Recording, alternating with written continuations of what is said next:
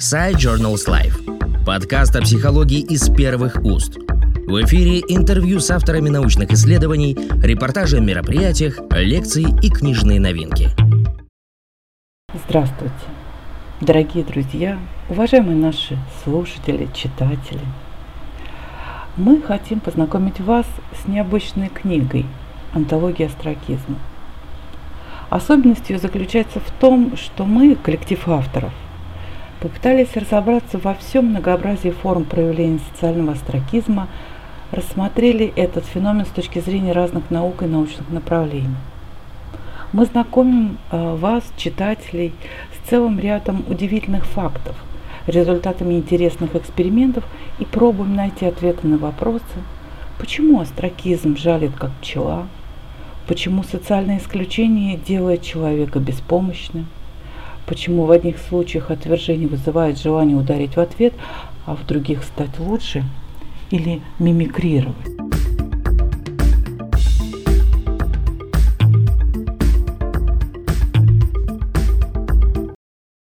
Игнорирование, исключение и отвержение – грозная триада социального астракизма – сопровождают человечество с самых первых шагов его становления – в древнейшие времена выживал не столько сильнейший, сколько тот, кого не изгоняли племя, группа, семья.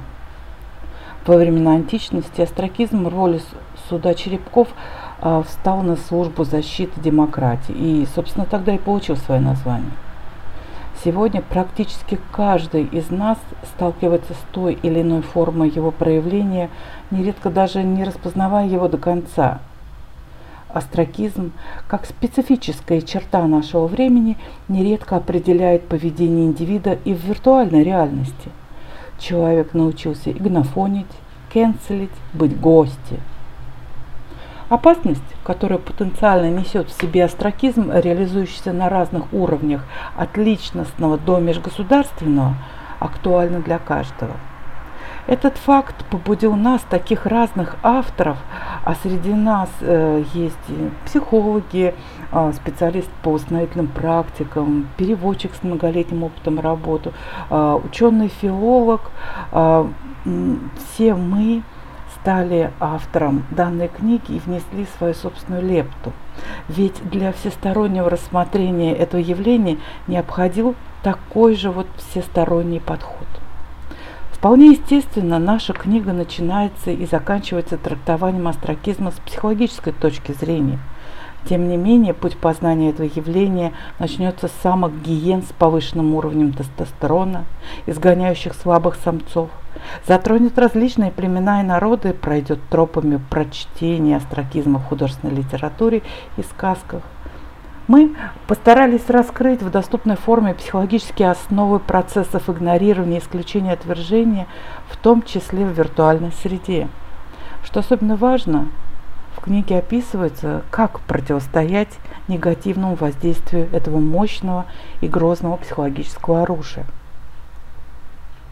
Мы постарались сделать книгу интересной познавательной не только для академического мира, но для широкого круга читателей – отказавшись от строгих канонов научного текста.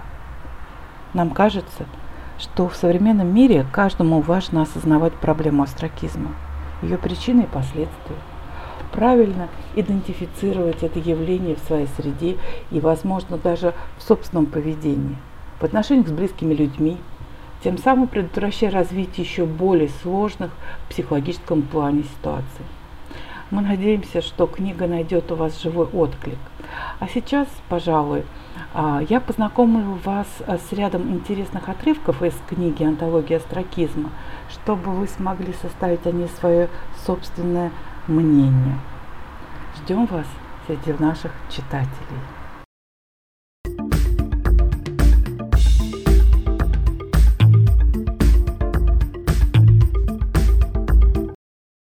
Книга «Антология астракизма. Коллектив авторов». Раздел «Антропология». О племена, о нравы. В антропологии, как науке, изучающей происхождение и историческое бытие человека, существует устойчивая тенденция считать астракизм формой социального контроля. Блэк пишет, что в разных типах обществ социальный контроль, как правило, реализуется в неформальных видах, принимая облик, например, неодобрительных взглядов, критики, выговора, высмеивания, унижения, порчи имущества, депривации, насилия и остракизма. Антрополог Боем считает, что социальный контроль имеет разную степень силы воздействия и ранжируется от умеренного, например, критика, высмеивания сплетни, до сильного изгнания остракизм и заканчивается экстремальной степенью, такой как казнь нарушителя. Не лишне добавить, что в определенных условиях и при особых обстоятельствах остракизм в форме изгнания из общества может стать казнью, если изгнанный в новых условиях не будет способен поддерживать свою жизнедеятельность.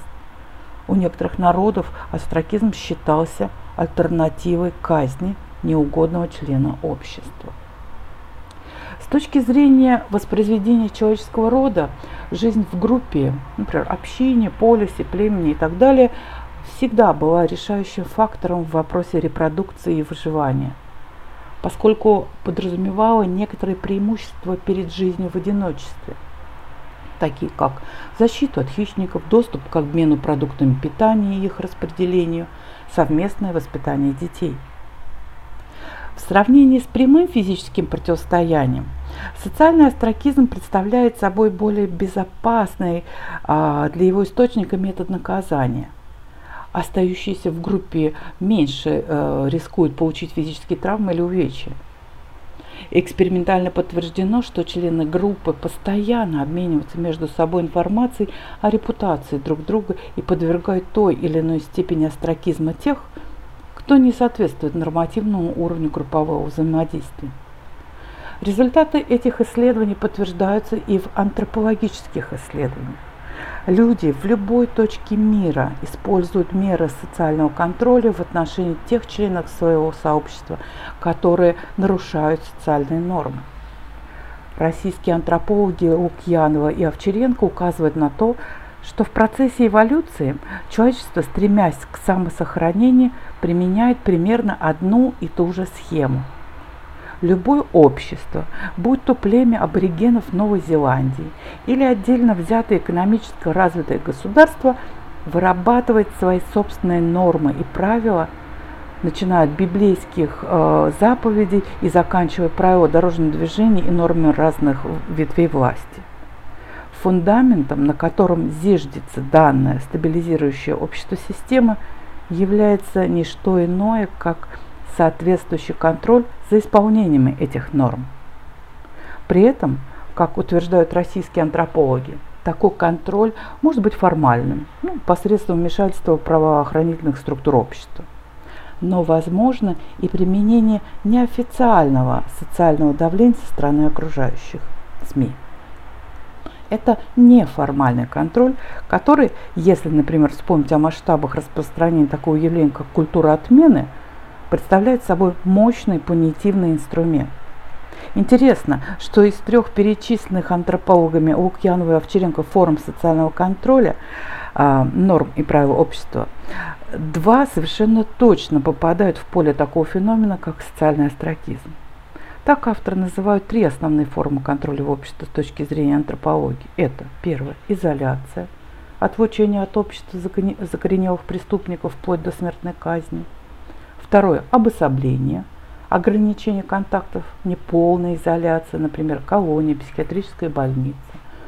То первые два мы видим, они точно попадают в контекст социального астракизма. И третье – это реабилитация, подготовка к возвращению к нормальной жизни, реабилитация лиц употребляющих, а, э, наркоманов, несовершеннолетних нарушителей.